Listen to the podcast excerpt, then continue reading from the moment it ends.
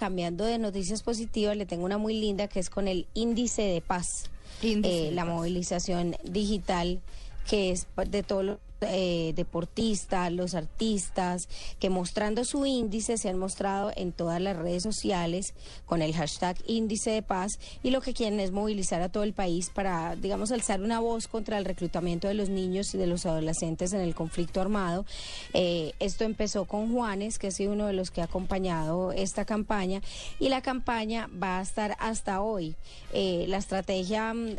pues de índice de paz es que todas las personas terminen hoy mostrando su índice eh, en sus redes sociales con este hashtag y la gente que ha compartido pues toda esta fotografía lo que quiere es rechazar este delito. Entonces creo que es algo bonito, una meta de movilización virtual además muy linda que espera superar las 30 mil personas eh, que levanten este dedo del índice de paz eh, y espera superar las 30 mil porque el año pasado se hizo la misma campaña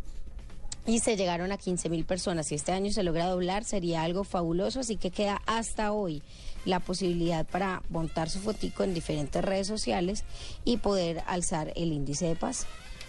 Muy bien.